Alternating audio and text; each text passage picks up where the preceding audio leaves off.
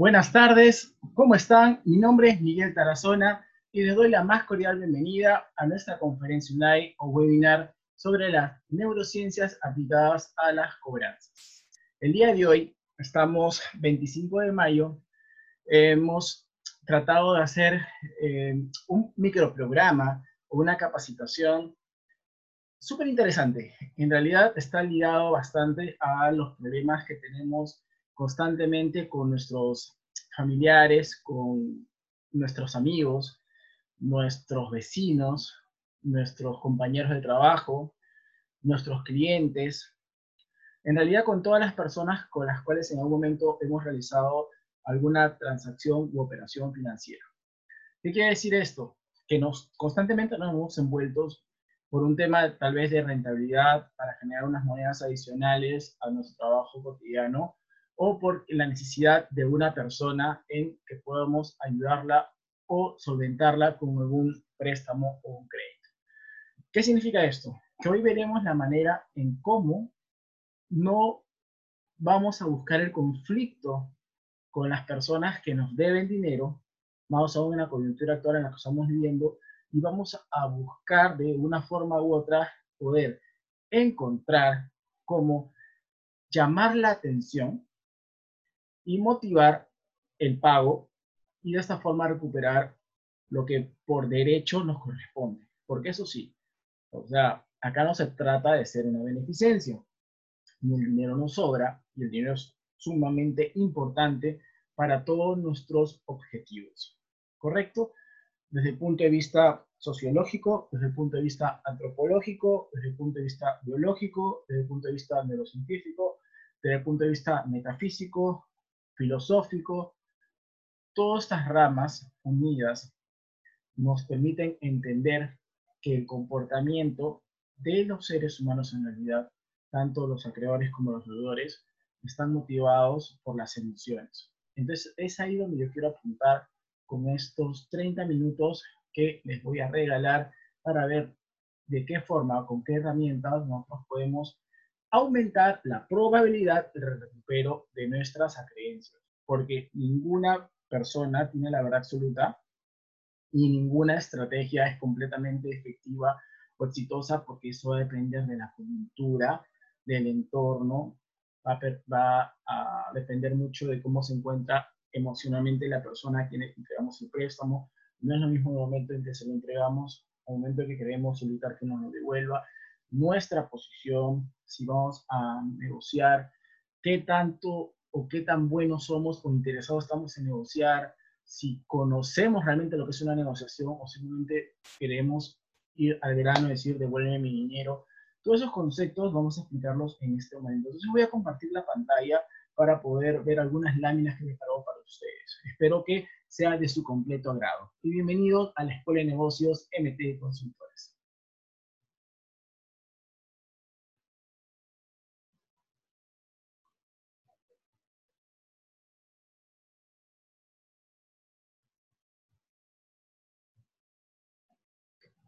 Entonces, como les comenté, el título de nuestra conferencia ¿no? es Las neurociencias aplicadas en las cobranzas. Cualquier información adicional que ustedes quieran, yo les voy a brindar mi correo electrónico, que es mtarazona.mtconsultora.com y mi teléfono es el 937-733-257 para que al terminar este, esta conferencia ustedes puedan hacerme las consultas que requieran lo cual no tiene ningún gozo, porque así como les estoy ofreciendo el, este, esta capacitación, igual forma en que los, les ofrezco los Spotify, que les ofrezco la revista institucional, los talleres, los posts que ustedes pueden ver en diferentes redes, todo de forma gratuita para ustedes. Creo que es un momento en que eh, lo que más necesitamos es limpiar la mente de cosas negativas y permitir tener nuevos conceptos en la vida. Y si para eso yo puedo ayudarlos, pues genial, bienvenido sea. Entonces,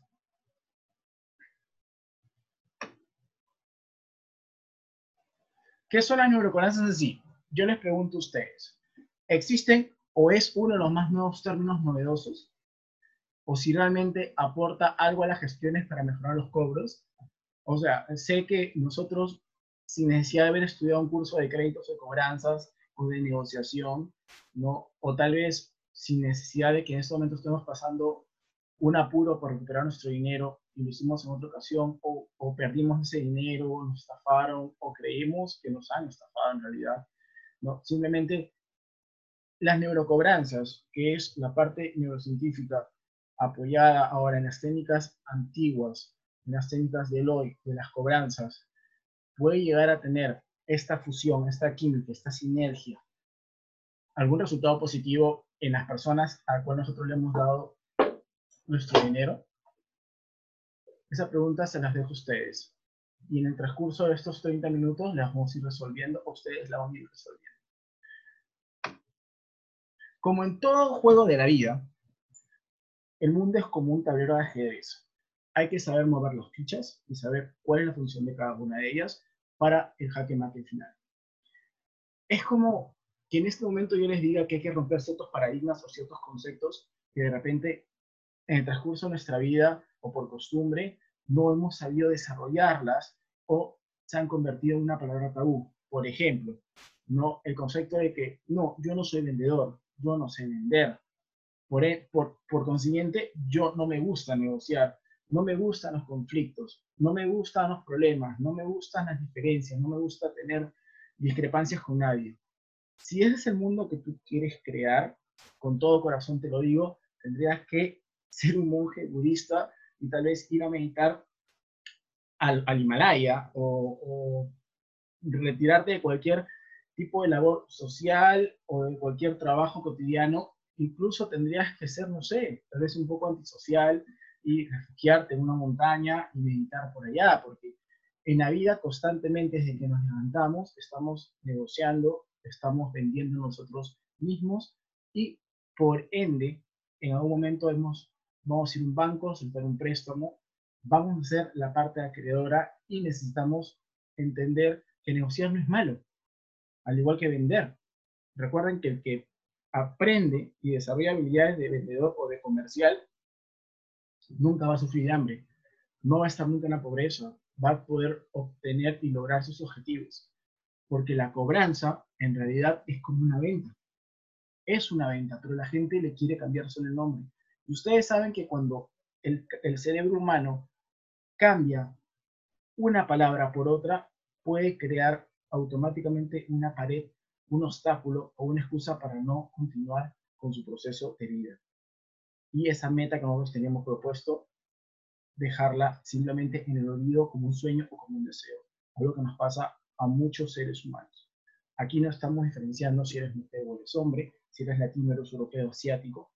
Acá estamos hablando que el cerebro no funciona muy similar para todas las personas, pero ninguno somos iguales a otros y nuestras circunstancias de, de, actuar frente a determinados estímulos o ciertas emociones va a estar ligado mucho a nuestro crecimiento, nuestra adaptación, nuestra autoestima, nuestra disciplina y de qué forma hemos estado llevando no nuestro, eh, nuestros estudios o qué tanto nos hemos preparado. Y prepararse no es necesariamente en la universidad.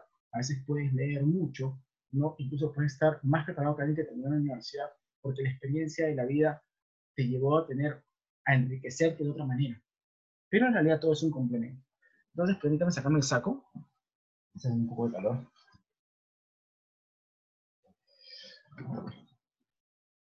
Cuando hablamos de cobranzas específicamente, quiero dar a entender que existen herramientas de gestión que nosotros tenemos que tener muy en claro para lograr nuestro propósito al recuperar nuestras deudas.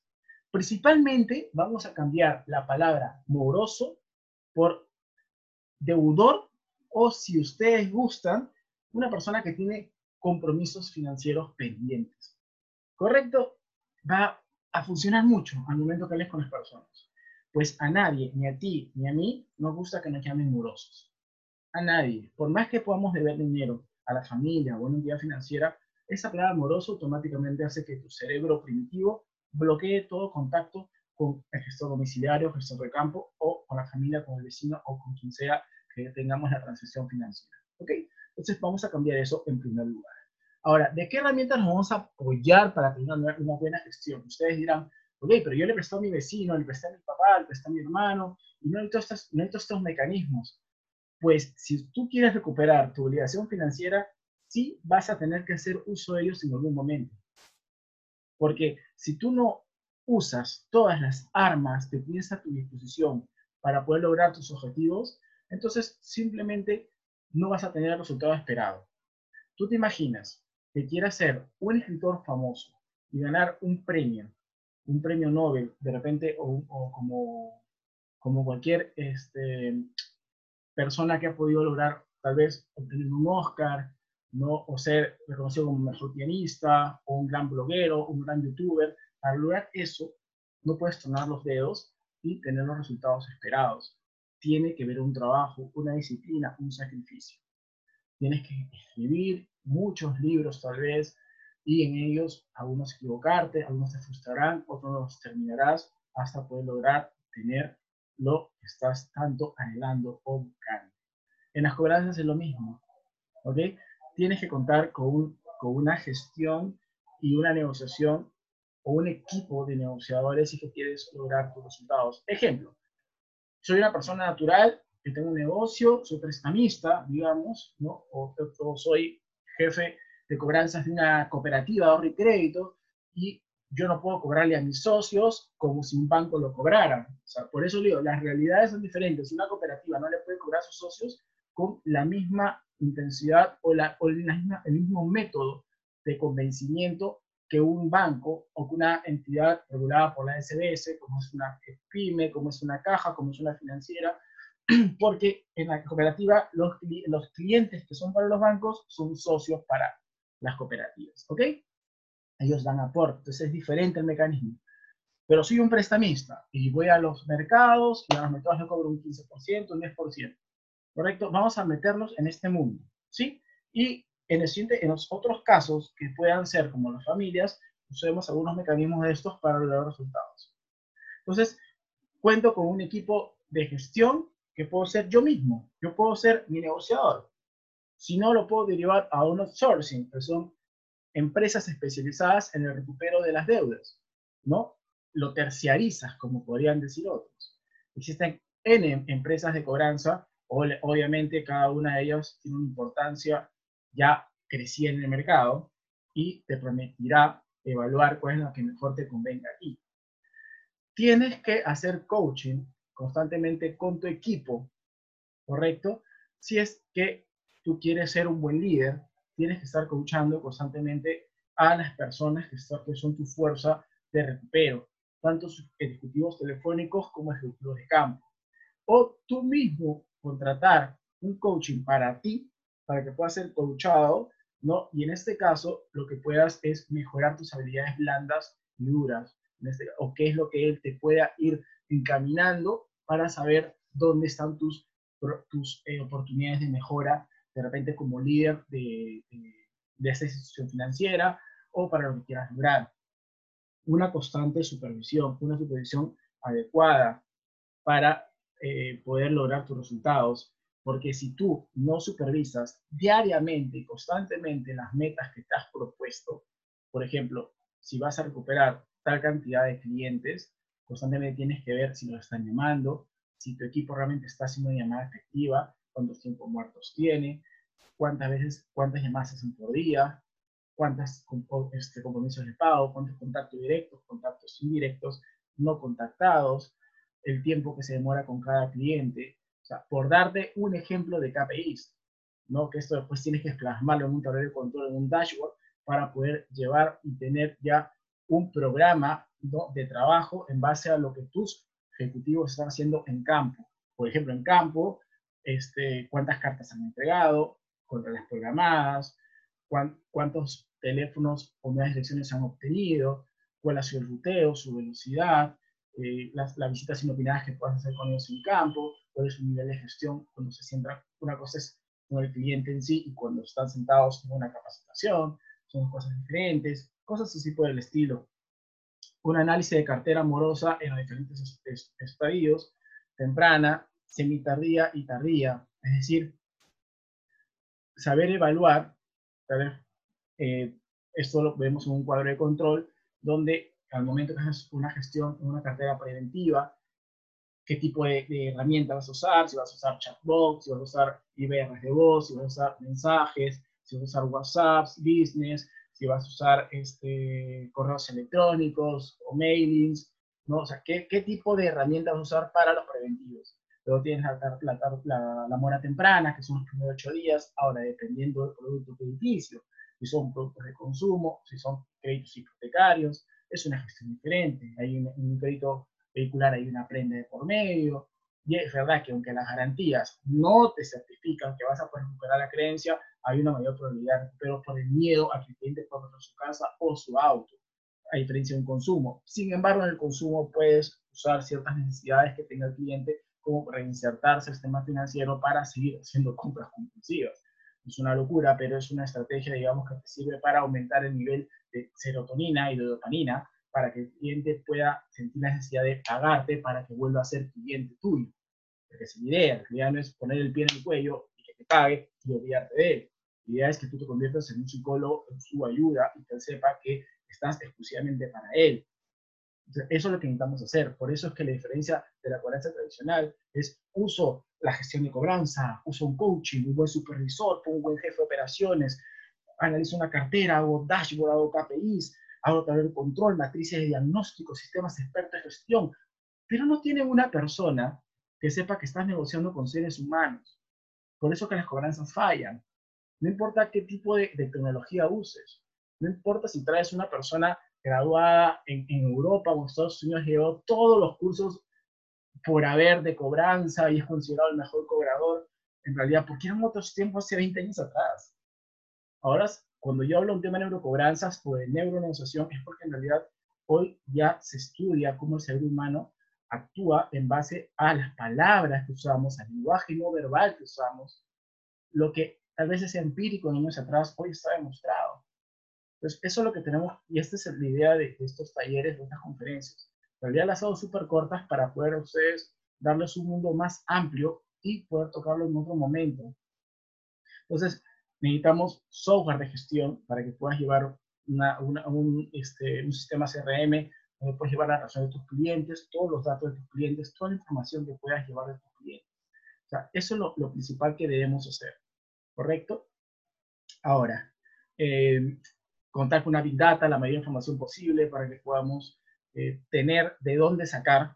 Ahora les voy a mostrar cómo ha cambiado, por ejemplo, el tema esta de la tecnología de la Big Data, de poder tener tal vez muchos teléfonos, direcciones diferentes del trabajo, de la casa, del papá, de la mamá, pero ¿de qué te sirve si tú no encajas que tienes que negociar con la mente de tu, del cliente que tienes? Que ese cliente de una forma u otra no es que quieras estar en esa posición. O sea, no le interesa sobre, no es que le interese estar sobreendeudado. O sea, hay que averiguar qué es lo que hay detrás de esa falta de, de, de cumplimiento financiero. O sea, no podemos generalizar y todos decir, ah, es que todo lo de, lo de tal distrito del Perú de tal departamento de Perú son morosos. Eso dice la tasa de, eh, que ha hecho el INEI y es en estadística.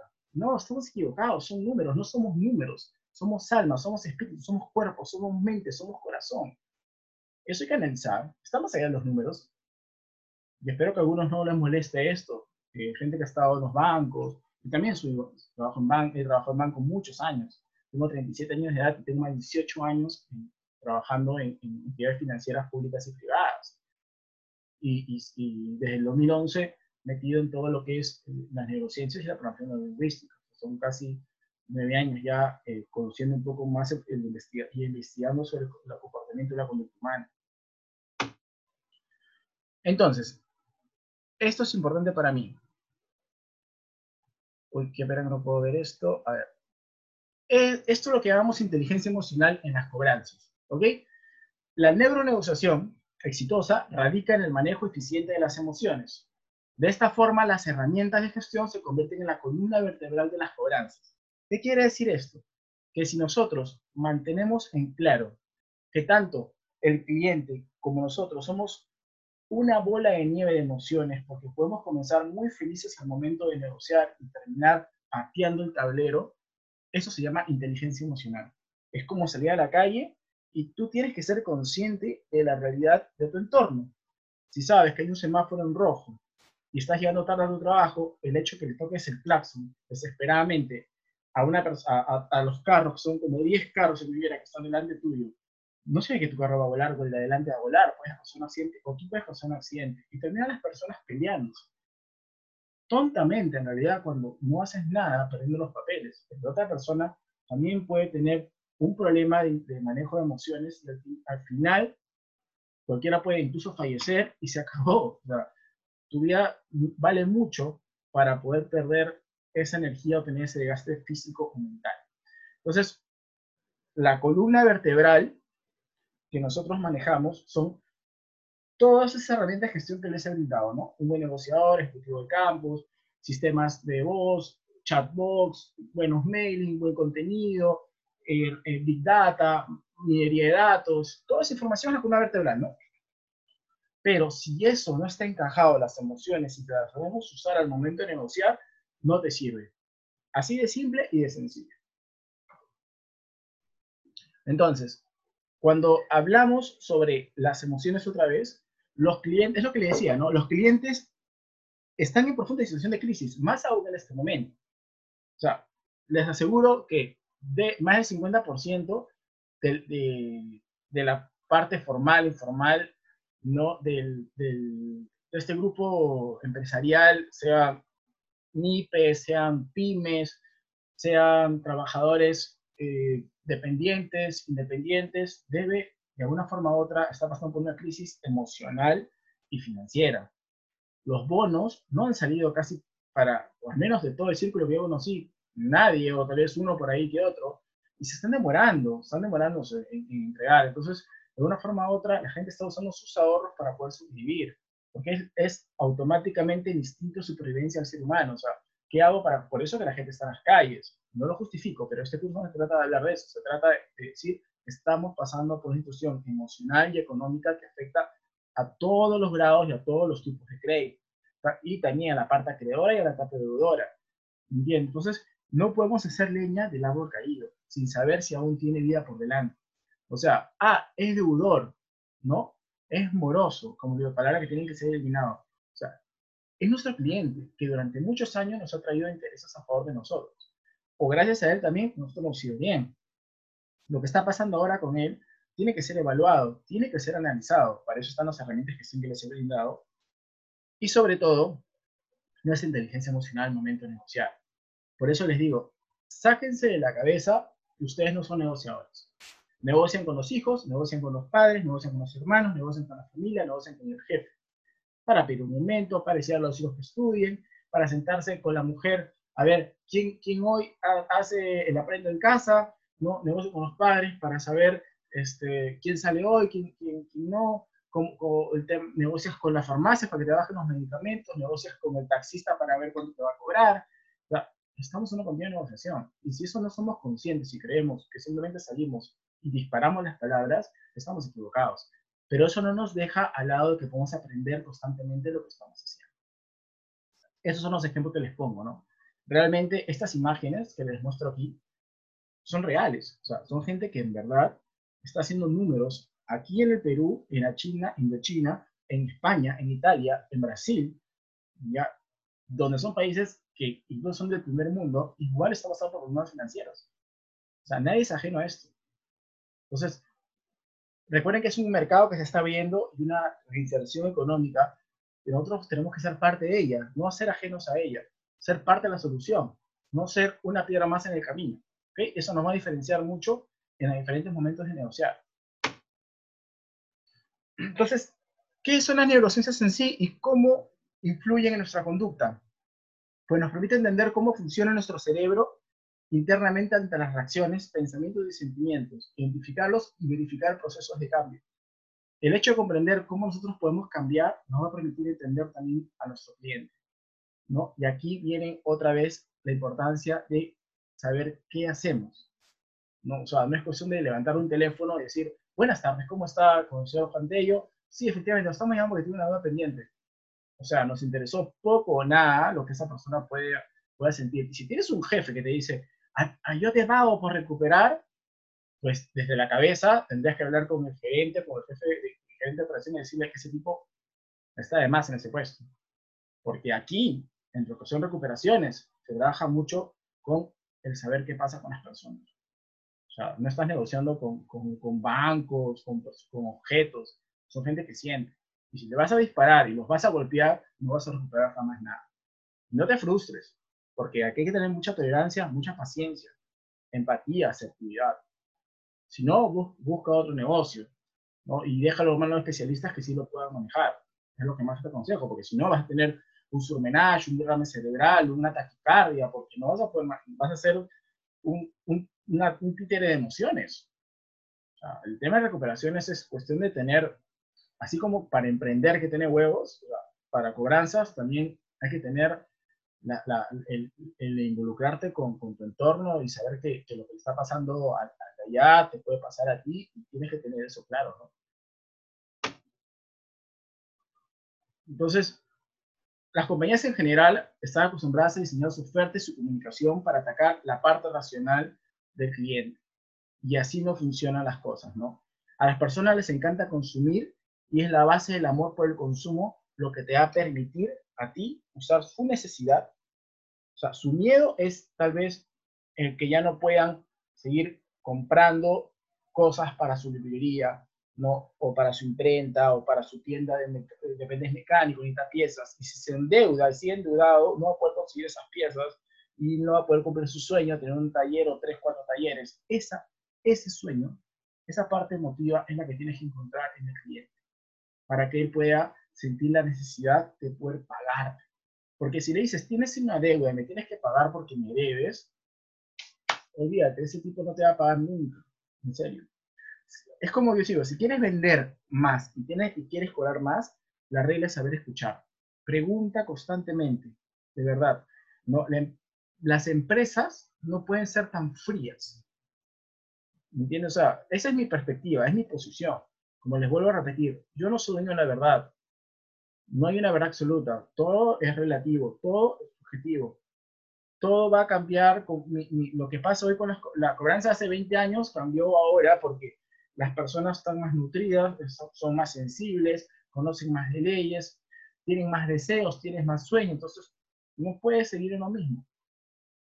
No puedes usar el mismo patrón. O sea, es como si en la vida algo no te está yendo bien, algo no estás haciendo de manera correcta. No puedes continuar usando los mismos caminos si en verdad no te conducen a nada. Así, así de simple y sencillo, ¿no? Entonces, ¿qué te sugiero yo? que uses, por ejemplo, para adelantar información, hablamos en un inicio de usar la parte de este, las herramientas de gestión como la Big Data, ¿no? donde tienes teléfonos. La gente, de frente a las empresas de cobranza o las personas te van a decir, no te preocupes, yo tengo una gran Big Data donde tengo teléfonos, todos los teléfonos que ha tenido desde que nació, todas las direcciones desde que se mudó por primera vez, que fue mayor de edad, tengo todos los centros de trabajo donde está, tengo acceso a cuánto gana, chévere, son características, son datos números, son fríos. Así de sencillo. Que te suman y te sirven, sí, para análisis. Pero cuando ya tienes la respuesta en dónde ubicarlo y todo, viene la parte de, la, de poder levantar información más, más eh, interna. O sea, en 30 segundos puedes conocer tal vez en una persona, entre comillas, lo que en años no podrías. Por ejemplo, si tú stalkeas si vos un stalker en, en, Instagram o Facebook de una persona, puedes saber si le gusta la música, si está pensando comprarse algún, algún instrumento musical, si es ecologista, si, le encanta, si es amante de los perros, si le gusta viajar, eh, dónde se encuentra en este momento. Las redes sociales dicen, las redes sociales pueden manifestar lo que eres y lo que quisiera ser. Es raro que pueda demostrarte, es bien extraño, y son unos análisis y, los informes que me han pasado las, personas con las que me ayudan a hacer los, estudios de, mercado, ¿no? Que demuestren lo que no quieren ser. O sea, entonces, te va a permitir saber qué hace y qué le gustaría. Y en base a esas necesidades, tú creas tus estrategias de cobranza, como la de ventas. Por eso digo que venta y cobranza es lo mismo. Ofrece soluciones, ofrece alternativas de ver la vida de una manera mejor. Por eso tu pensamiento debe ser holístico tienes que estar aperturado y tener todos los sentidos activos. ¿Entiendes? Ahí entra mucho el rapport, entra mucho la parte de la promoción lingüística. ¿Quiénes son los mejores negociadores? Particularmente, los mejores negociadores para mí son los mismos. Y es a quienes debemos ir sus pasos. ustedes me dirán, ¿cómo los niños van a ser mejores negociadores? Ni siquiera pueden tener la, la capacidad de, de, analizar la situación, me dirán muchas personas que, que usan técnicas de, de negociación o de, o de, cobranza, ¿no?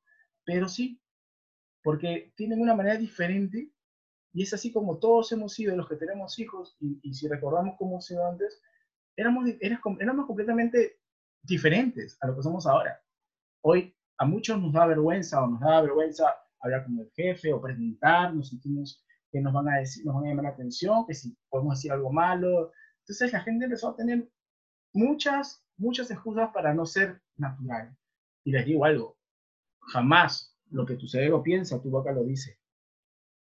Uf, en tu mente creas mil escenarios y llegó el momento, cambias todo. Uy, este tipo yo le voy a decir, este se feo. Ah, esta mujer yo le voy a decir cómo es posible que no haya limpiado. No, mi amor, la verdad yo creo que es momento de limpiar juntos. O sea, nunca somos naturales. En un momento siempre vamos a, mostrar una, una, fachada diferente. ¿no? no es idea. La idea es que todos seamos sinceros, seamos transparentes y directos. Nuestra vibración tiene que ir acorde con, con nuestros pensamientos. Un millón de kilómetros hay desde lo que piensas a lo que dices. Por eso es muy importante. Las palabras pueden ser dagas. Las palabras pueden venir más que un golpe. Y si tú a tu cliente lo vas a destrozar en el campo o por un teléfono, lo vas a perder. Y tampoco es idea de ser sumiso, ¿no? O sea, no es tampoco, ah, por favor, pero tienes que pagarme porque voy a ganar mi comisión con esto. He escuchado a gestores de campo y telefónico rogar por una comisión. O sea, es como rogar por tu vida en una guerra. En una guerra vas a ganar. Y, y no ganas necesariamente, o sea, aniquilando al enemigo con balas. O sea, puedes hacer que se rinda, tal vez de una manera diferente. Pero como no estamos hablando de enemigos ni de guerra, en este caso estamos hablando de negociar. Y eso es, esa es la idea, ¿no? La idea es que todos seamos ganadores. Hay dos escenarios siempre, ¿no? Hay el, el ganar-perder, el ganar-ganar, es el ideal, ¿no? Y hay la negociación donde probablemente uno de los ambos escenarios puedas, mantener una alianza que en el futuro te pueda servir. ¿Por qué son los, niños los mejores negociadores? No presuponen porque es peligroso y puede llevar a confusión. Nosotros, actualmente, ya de adultos, ya de viejos, ¿no? automáticamente asumimos escenarios. Ya somos pitonizos, somos videntes y esto va a pasar. Y así prejuzgamos a las personas y asumimos posiciones de cómo son las personas, por cómo se visten, por, por las decisiones que toman, por dónde vienen, por cuánto ganan, por el país de procedencia. Todos los ponemos en una sola, en una sola, eh, una sola canasta, como cada ser humano es diferente. Entonces no puede, el, el, niño no hace eso. El niño pregunta y pregunta y espera las, las respuestas piden lo que quieren, mientras que los adultos tendemos a pensar que el otro lo va a descubrir. Pasa en los casos de, la, de las ventas, donde yo pongo mi letrero para vender mi casa, viene mi vecino y por vergüenza, no, yo le respondo con otra cosa. El vecino viene y me dice, oye, ¿estás vendiendo tu casa? No, mi mujer que quiere ganarse, ya está aburrida esto. Pero el día soy yo, ¿por qué no decirle, sí, sí lo estoy vendiendo? Y el otro vecino, como, como no quiere decirle también que le está interesada una casa, le dice, oye, cuéntale cuánto cuesta, porque por ahí de repente sé de alguien y te aviso, ¿no? Entonces, ¿por qué no ser, decir las cosas como son. Los niños son insistentes, mientras que los adultos desistimos en ocasiones demasiado rápido. ¿Qué pasa cuando un niño quiere pedirte algo? Sabón de la mamá, gasta todas sus, su, palabras con la mamá, luego pasa con el papá. ¿Con quién termina? Con el todopoderoso. ¿Quién? El abuelo. Entonces, este, y mientras que el hombre, el adulto, hombre, mujer, va donde el jefe. Jefe, ¿cómo está? ¿Qué tal? Buenos días. ¿Sí? ¿Qué, qué deseas? Ah, nada, saludarlo, y no le venías a pedir un momento de sueldo. Pasen todos. Nadie tiene el valor de decir las cosas como son. Es normal. Entonces, es, en realidad lo he hecho súper rápido. Esto es mucho más extenso hay que hablar de temas de, lenguaje no verbal, de palabras que entran en el subconsciente, en el inconsciente del ser humano, hablar sobre el cerebro triuno, cómo funciona el momento de, enamorar, conquistar, persuadir, cautivar, a la parte racional, a la parte límbica, a la parte reptiliana. Tienes que que todos conversen porque uno siente, otro reacciona, el otro piensa, y los tres tienen que formar un triángulo. Entonces, hablamos de los temperamentos, si eres colérico, si eres sanguíneo, si eres flemático, si eres melancólico, si estás ligado para, para lo social, si estás ligado para lo laboral, si eres extrovertido, si eres introvertido. Entonces, una serie de patrones, cuál es el insight verdadero por el cual no, no, no, no cumples con sus obligaciones. Entonces, la idea es atacar las emociones, encontrar el miedo del cliente y para esto generar una necesidad. Recuerden tres cosas siempre para convencer a un cliente, para las ventas y para la cobranza. Llama la atención, genera emoción y tener un recuerdo en la mente. El consejo que les puedo dar. Que tengan una excelente tarde. Nos estamos viendo. Buen día.